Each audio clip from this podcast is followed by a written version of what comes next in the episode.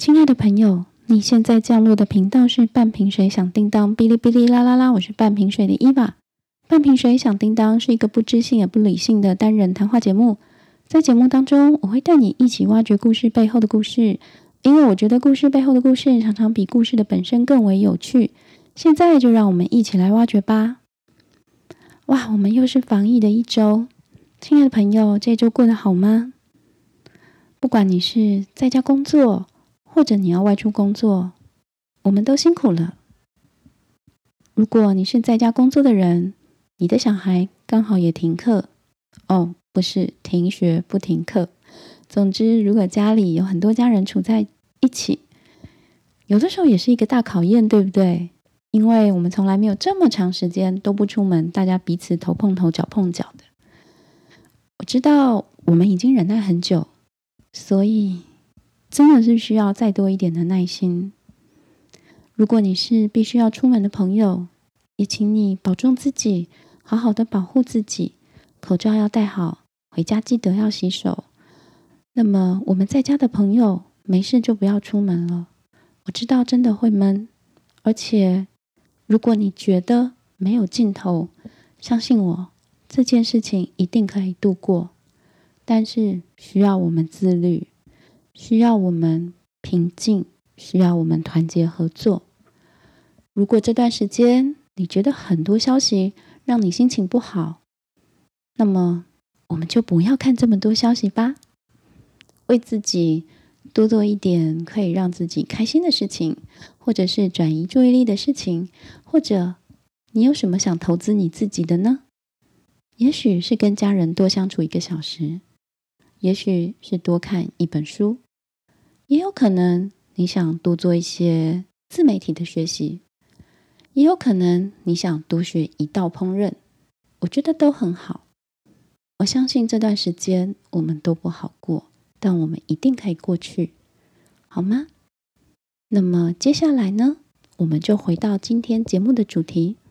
我们最近做的是《纳粹的孩子》这本书，前面做过了两集嘛，第一集是讲纳粹的起源，第二集是讲。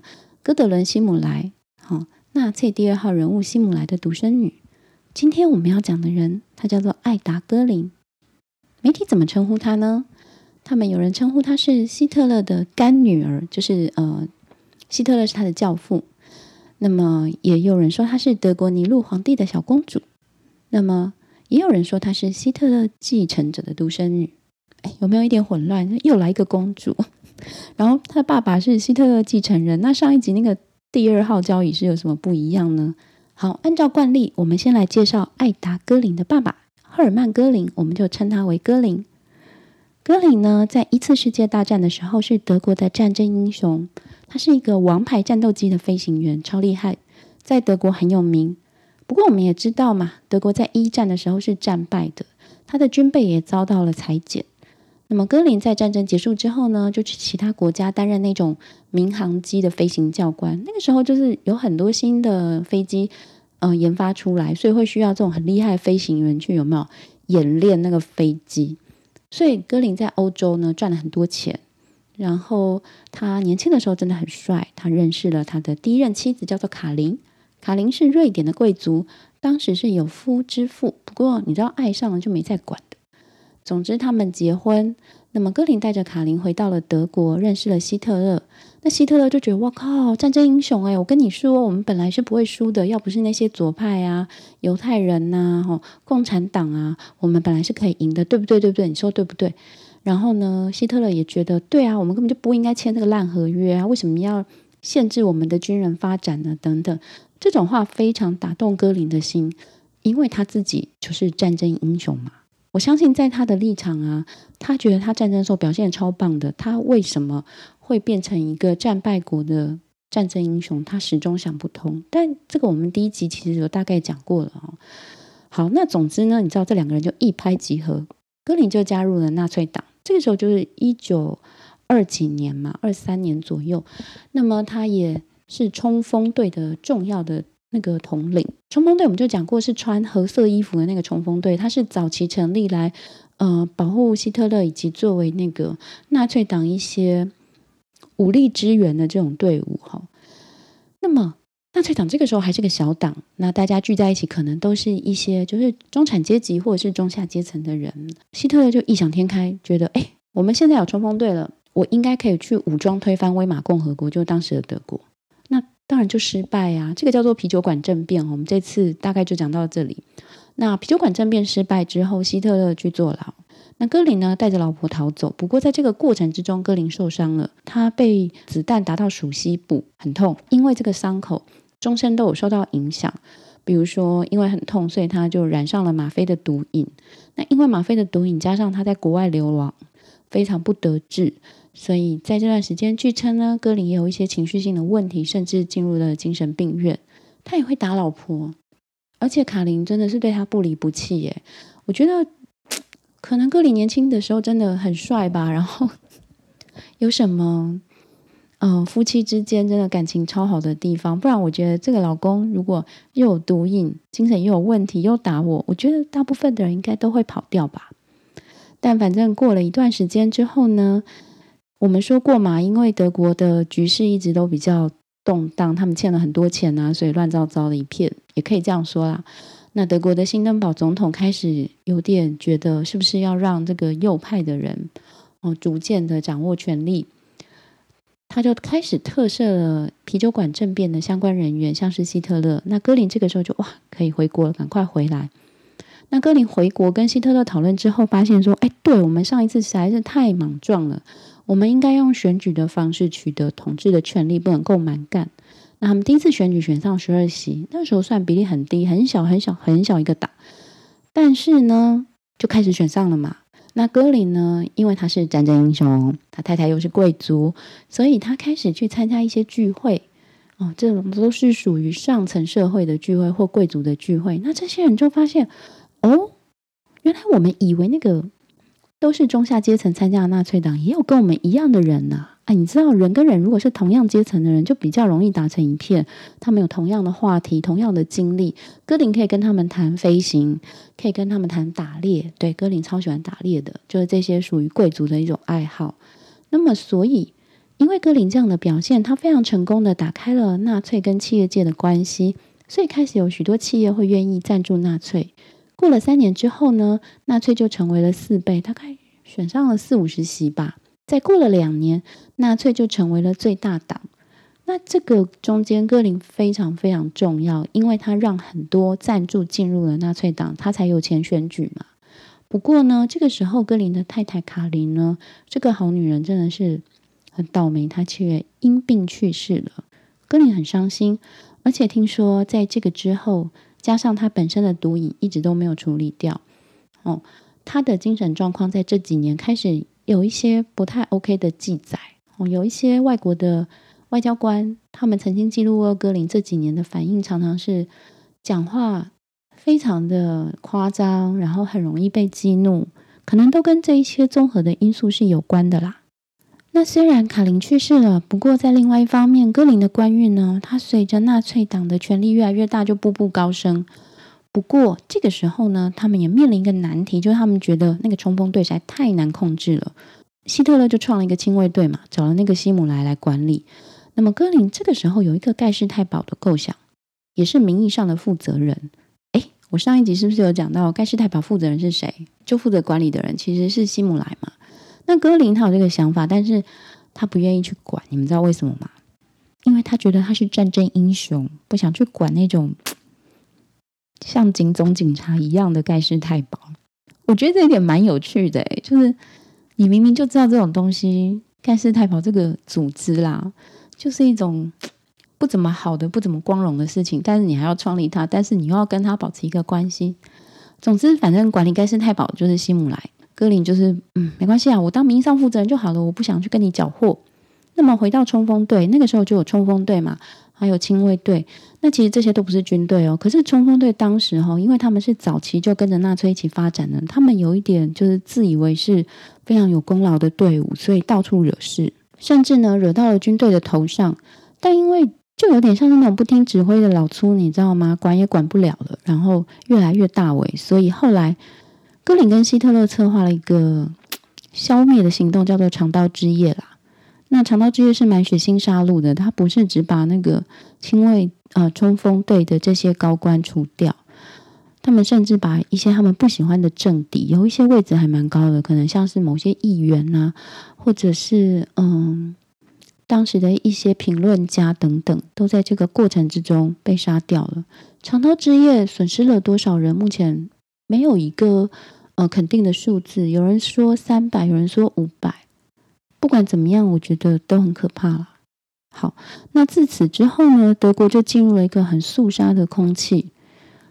在这段时间，你会觉得说，哎，像这样的行为，因为长刀之夜根据一些幸存者或者是旁观者的记载，哦，他真的就是亲卫队冲上街去，呃，针对特定的人从他家拖出来，把他带走，或者是在他家把他杀掉。这其实，在城市里面发生是非常骇人听闻。我觉得那个时候的德国不是我们所能想象的啦，因为辛登堡总统呢，当时还认为你们是见义勇为，就是说你造成了这么大规模的杀戮，而且有很多是他们隔两天就发现杀错人的。我记得有一位乐评家吧，还是音乐家，他在他自己家拉大提琴，他就在他妻子跟小孩的面前被亲卫队拖出去，然后被枪杀。过了两周。亲卫队来道歉，说不好意思，我们杀错人了。就是会有这么荒谬、可笑，但是你又笑不出来的事情。经过这样的长刀之夜的杀戮，德国人或者是说当时的德国政坛，我不知道是无能为力，还是觉得啊，算了，这是他们之间的一些纠葛。总之，新登堡总统就觉得啊，你们是见义勇为啦。不过，当时的新登堡总统已经年纪很大，而且病重了。反正我觉得长刀之夜可以确立德国，他后来整个气氛完完全全的改变了。那么，在这个气氛改变之后呢？后来我们当然也知道嘛，这段时间纳粹是最大党，而且他用了很多，我觉得就是下三滥的手法啦，让自己成为唯一的政党，然后把国旗也改了嘛。执行他们的一体化政令，有兴趣可以去听第一集。那总之，纳粹就是一个完全执政，而且没有选举了啊，反正就是我了这样的一个执政。那么这段时间，戈林呢，他担任了德国的空军总司令，而且他还担任德国的经济部长跟林业部长。我记得是空军总司令跟那个呃林业部长吧，他们好像这个任期是重叠的。哎，我现在还是觉得奇怪，如果你是那个时候德国人，你会不会觉得很？可怕或夸张啊？没有错啊，戈林是战争英雄，很优秀的飞行员。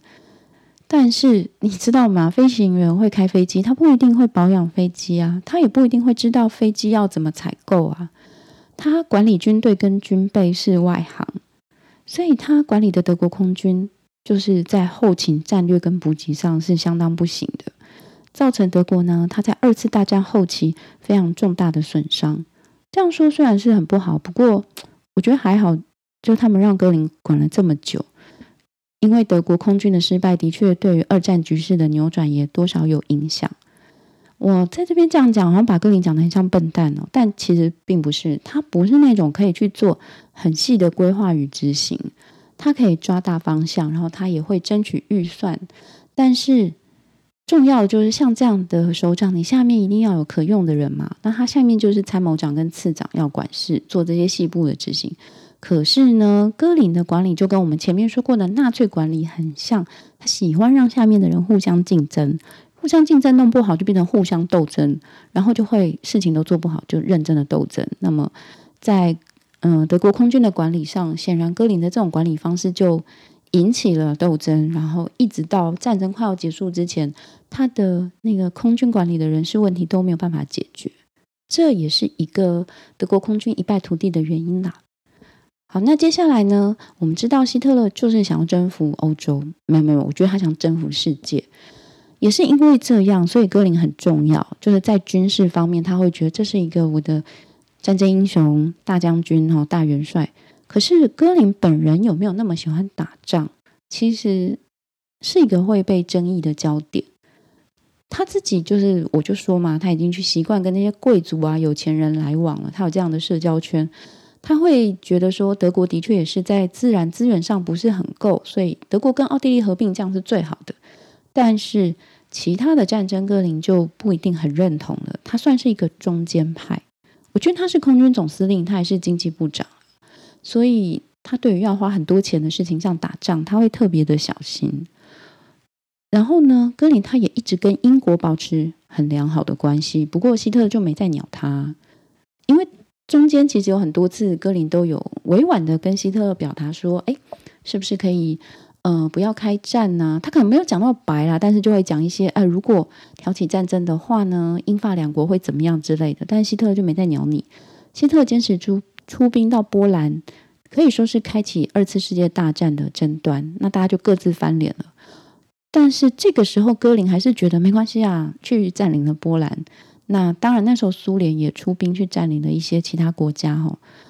那么，戈林这个时候还是觉得没关系，我至少要跟英国保持良好的关系，因为英国跟德国可能他们在地理上有海峡的关系啦。那英国当时呢也有所谓的主和派，就是亲德派。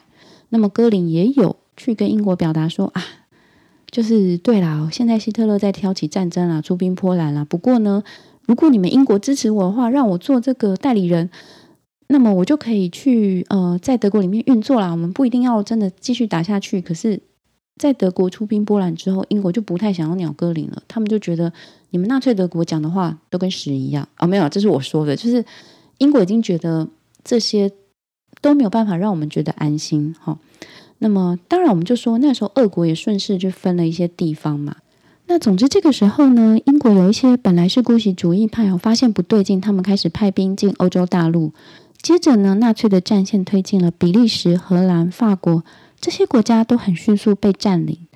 那英国就在丘吉尔的领导之下，进行了敦刻尔克大撤退。敦刻尔克大撤退是一个二战的关键。白话的说，当时啊，就是在那个德国出兵波兰之后呢，有许多英军被派到欧洲大陆去作战，可是他们的战况很不好。英国想要撤回这些英军，可是他们的船不够。那当时他们的好像是海军上将吧。号召全英国，希望大家出力。那因为英国在这个沿岸也有很多人，他们自己家里都是有船的，所以他们就驾着自己的船去帮忙撤退，很感人呢。英国人觉得这是国家需要我，责无旁贷，就去做了这件事情。敦刻尔克大撤退呢，成功的推手其实不只是英国同心合意的往前走，吼，他有个最大的推手，其实就德国人自己。因为当时德军的战况真的超级好，士气如虹哦。然后就是陆军很强嘛，就很格林这个时候就耐不住性子，他就觉得 没关系啊，没关系啊，我可以用轰炸的，因为他们知道英军要撤退嘛，他们就觉得说啊，你们陆军先去忙别的啦，我来就是轰炸，让他们没有办法成功的撤退就好了。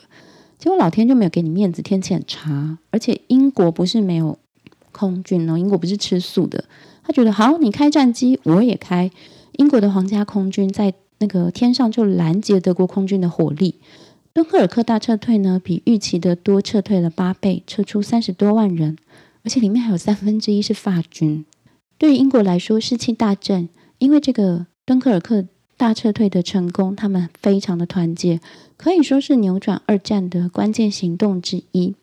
那德国当然很不爽，因为就觉得就这样撤退了，哈，他们继续派飞机在。空袭英国，一方面呢，他们也会去游说英国政府，有一些亲德派，像是那个爱美人不爱江山的爱德华八世，他就被指称跟纳粹有联系。德国他游说英国摆出的态度是：哎呀，我们不用打仗啦，我们英国德国好朋友，你们如果投降的话，我们就让你保持王室了，哈，跟其他国家不一样啦，哦。但另外一方面，他们也紧迫的轰炸，就是给英国人很大的压力。这边我想停一下，我想说哈，我对英国人在二战的坚韧非常的佩服。其实，在当时投降是很轻松的选项，因为美国当时是孤立主义，并不想要派兵到欧洲战场来。英德友好对于英国来说，可以保持皇室体制的话，好像英国人也不一定会觉得这么糟，对吧？因为你的体制都可以保持嘛。但是以丘吉尔为首的英国人认为纳粹说的是无稽之谈。他们也许认为你就是骗子，我们不想被你统治，所以对他们来说，他们愿意忍着各种困难继续战争下去。而且英国不是只有自己对抗德国不低头，他们在德国入侵荷兰之前，他们将荷兰的皇室接到英国。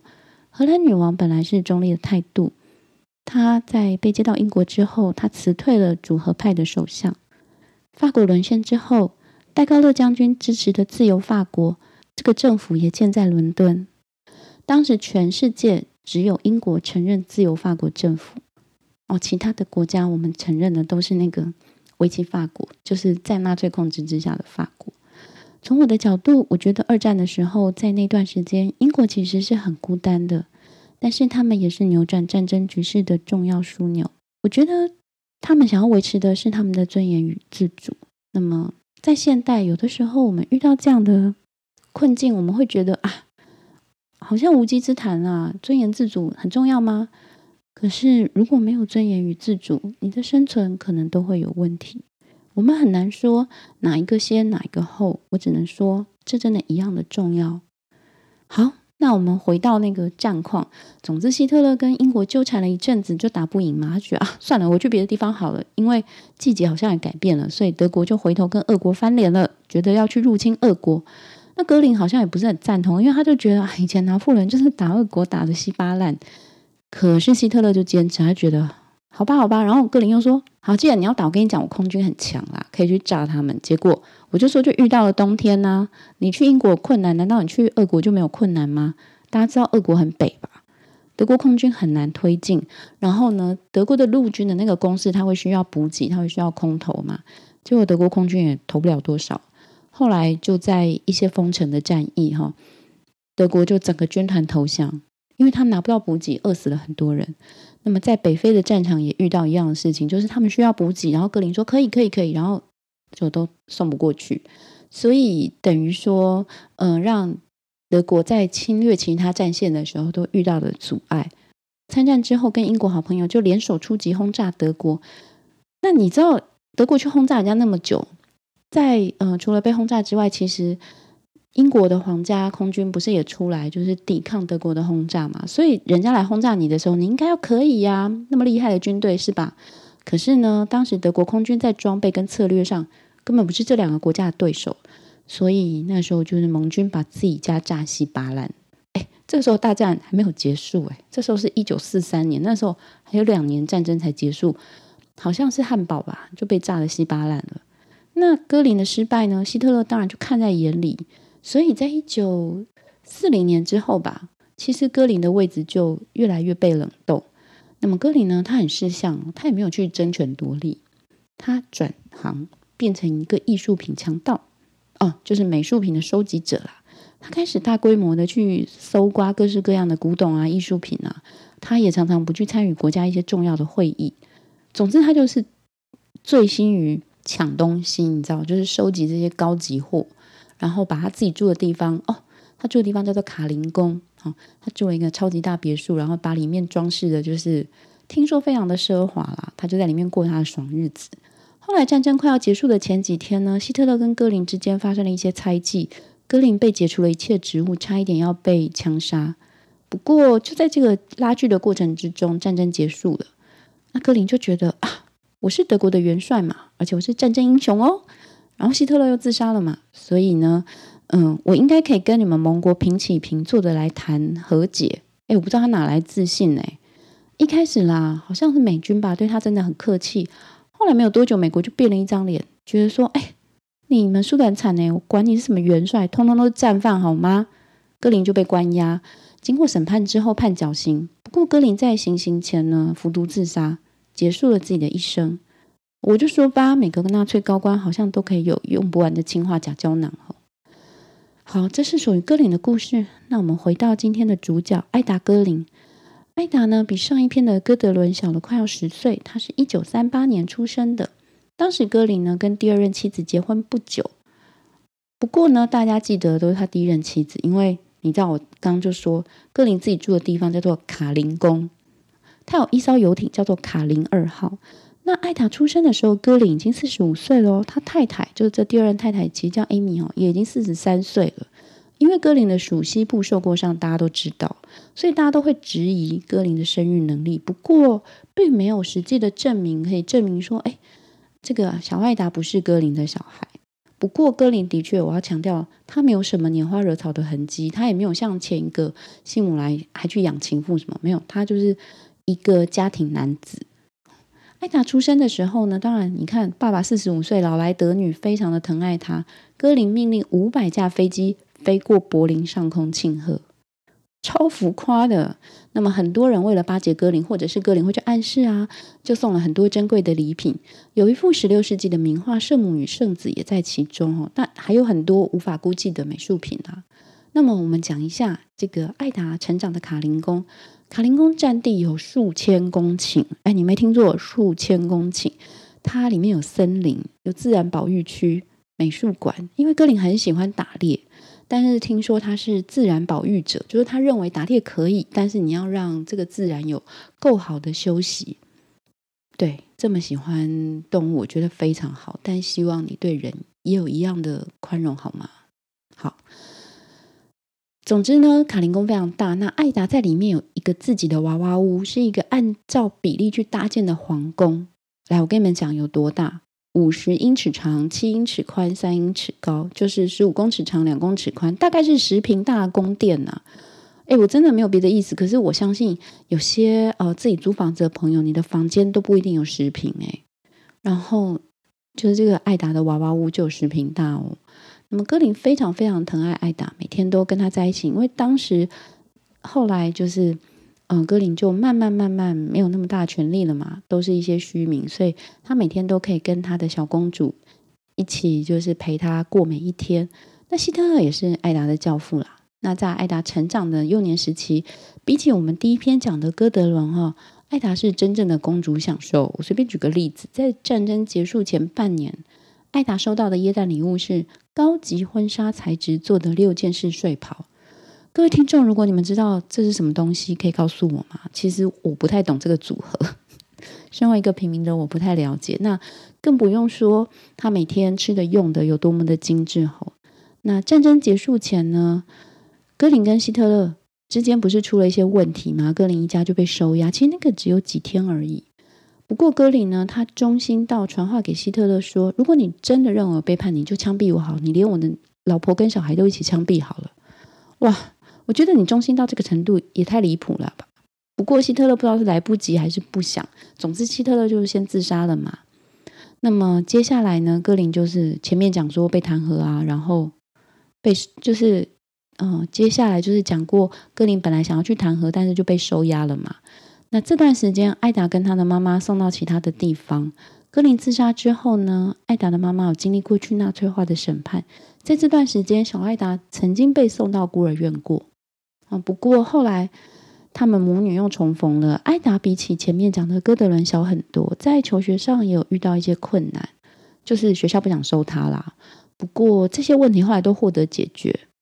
那么大概在艾达十岁的时候，就是战后几年，大概一九四八年嘛，他的妈妈开始要求政府要归还属于他的财产，就是前面说的那幅圣母与圣子哈。那么我这边大概讲一下，就是。这些嗯，纳粹高官的家人，他们在战后都会先被收押，他们会被收押到一些嗯类似军营的地方哦。这些妈妈啦，这些孩子，有的时候妈妈跟孩子分开，有些是一起的，会对他们进行很多的审问，主要是要想要知道他们在这个体制之中，他们扮演的是什么样的角色。但是大部分这些纳粹的眷属都会被评定为是可能是借由纳粹得益者。哦，就是，但并不是主要的参与者。那他们会被判一些很轻的刑期，之后就会送他们去呃其他的城镇生活。不过，大部分他们的财产都会被收走。所以也是因为这样，我想那个艾达的妈妈才会开始提出说：“哎，政府你要归还有一些不是戈林的财产，是我女儿艾达的财产。”那他们这些诉讼一直进行到二零一五年，断断续续都有。其实每一次。都没有成功啦，就是艾达跟他妈妈都没有拿回任何本来他们认为属于他的财产。有些时候甚至前面几诉是赢的，但是后面又输掉了。因为，嗯，当然在艾达跟他妈妈的立场认为说，这是人家送给我爸爸的，是庆祝我出生的，是因为他喜欢我爸爸送给我们的，所以是属于我们的。但是在法庭上。有些证据是显示，当初这些画、这些艺术品是因为别人惧怕格林的势力，或者是有求于格林送来的。总之，这就是要说不义之财，就是无功而返啊。他们的官司。那么，比起上一集说的哥德伦呢，以及其他某些纳粹的孩子，艾达其实生活比较低调，他没有组织什么活动，他会参与一些极右派的聚会，但是比起来，他不像我们上一集说的哥德伦那么投入。他的家里呢，也像上一集哥德伦家一样，放了很多关于他爸爸格林的纪念品。不过，艾达几乎是完全拒绝访问的。他有几次表态，我有在网络上看过，他好像有接受过电视的访问，很短。他只说他也没有要改姓，他觉得他的姓氏是不会带来麻烦的。他认为许多德国人其实是爱他父亲的，因为他父亲是个战争英雄。然后呢？只是说这些话是不能说出口的。可是他有说他在外面常常坐计程车，人家知道他是歌林的女儿，就不跟他收钱。他去吃饭，人家也会呃不收他的钱，都大概是类似这个状况啦。那么他爱他的父亲，他认为所有的坏事都希特勒干的。他爸爸只是对希特勒非常的忠心，他爸爸只是想要做对德国好的事情。嗯哼，那么。再来，另外一点就是，艾达跟他的妈妈认为，格林的本人呢，对犹太大屠杀不需要背负责任。当然，有一些证据是显示说，格林没有深入的参与，但他并不是不知情的，好吗？因为他是当时纳粹政府很重要的人，他不是完全无辜的。在讨论所谓犹太人最终解决方案的时候呢，戈林是其中的参与者。那么。即使戈林在犹太人问题上没有这么这么深的参与，但在另外一方面，对斯拉夫人，就是俄国人与波兰人身上，戈林的手段就非常无情、非常残忍了。根据估计，可能也有超过百万的俄国战俘，他的死亡跟戈林的指挥是有关的。不过，当然艾达都不会接受啦，因为反正他觉得我爸爸就是为了德国做他认为对德国最好的事情。我的爸爸是英雄，是为了保护德国，一切都是你们媒体乱讲的。那当然，他也表示他的双亲给过他充满爱跟关怀的童年。我想他大概不想承认，在他过公主生活的时候，因为他父亲参与的纳粹，有百万以上的孩童被屠杀或是饥寒交迫死了。纳粹德国的时候啊，艾达真的很小，他所经历过的生活就是一个粉红色、充满父母的爱的生活。对他来说啊，我相信战争结束才是悲惨生活的开始。当然啦，上一集我们讲过哥德伦了嘛，所以讲到艾达，你会觉得这种否认好像也不罕见。每当我们面临啊这类转型正义的问题的时候，在那样制度下的得益者，或者是同意这个制度的人，就会认为说，哎，那些人是为了国家好。他们觉得，哦，我们口中说的大坏蛋不坏呀。但是，当我们想要讨论制度所造成的悲剧，这样的人他的态度就可能会开始闪躲啊，否认。我们回到艾达，艾达终身都没有结婚。她跟哥德伦一样，是在二零一八年过世的。我认为她不需要背负战争责任，她那时候真的是个小女孩而已。但是呢，她跟德国政府之间关于那些艺术品的传送，可以表明了她的态度。他认为别人是因为热爱他的父亲，所以送这些珍贵的艺术品。他忘记了权势不对等，他父亲令人畏惧，而且他父亲是非常的贪婪。他觉得他爸爸是无辜的，也让人毛骨悚然。很多纳粹的孩子都觉得，如果不是因为德国战败，才不会像你们这样说呢。的确，战胜者可以书写历史，但是历史不只是战胜者的记录与诠释。纳粹德国留下了大量的记录，让大家可以追溯在那段时间发生的各项事件。格林在第一次世界大战的确是德国的英雄，但他在第二次世界大战犯下了愚蠢的错误。就算我们用最大的善意解释，格林也许真的是因为忠心，所以犯下了大错。但是这个故事也告诉我们啊，如果我们觉得什么事情背离了我们的道德逻辑，背离我们的初衷，离开那个地方就是很好的方式。如果你有任何的不得已或任何的贪婪留着，我们就必须知道，有一天可能要背负什么样的责任。那么，关于纳粹，我有一点话要跟大家分享。我们知道纳粹的确是世界近代历史上非常可怕的政权。这个政权其实一直都有重现在人类的历史上。不过，嗯，我们也不用把自己不喜欢的政权都扣上纳粹的帽子啊。因为纳粹统治的手段除了宣传以外，它有非常可怕的恐怖对待。它不只对犹太人，它也对异议分子。在纳粹德国统治德国的时间里，有数万德国人他是因为反对政府被处死的。手段相当残忍，有绞刑，有处决，就是枪杀，那也有断头台。那么当然，跟犹太人的伤害比起来，真的是非常非常大，因为估计有六百万犹太人死于纳粹的伤害嘛。但我想说的是，恐怖统治是因为你的想法会因危及自身的安全，而不是说你的做法。我觉得思想是无罪的，我们可以不喜欢自己的政权，可是我们不要去期待让一个强人来领导我们，因为如果我们都希望别人来处理我们的问题。我们就会容易养出什么都要管的政府。老话一句，我们是我们国家与社会的一环，我们可以活出我们想要的社会的样式。希望大家一切平安，希望不久的之后，我们都能在阳光下相见。今天的节目就到这里，谢谢大家，我们下次见，拜拜。